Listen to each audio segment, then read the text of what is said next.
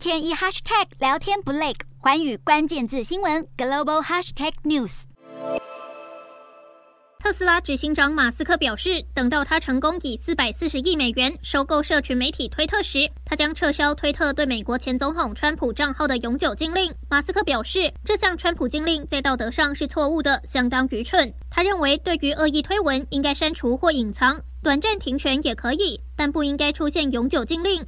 不过，川普的发言人还没有对此做出回应。不过，白宫方面似乎对马斯克的做法抱持反对态度。白宫发言人沙奇表示，私人公司虽然可以决定谁被允许或不被允许使用他们的平台，但应该确保平台不会被有心人士用来散布假讯息。据了解，马斯克有望在完成交易后成为推特的临时执行长，而他也多次重申自己是言论自由的绝对主义者。因此，恢复川普账号的问题一直被外界视为马斯克在推特如何做出改变的试金石。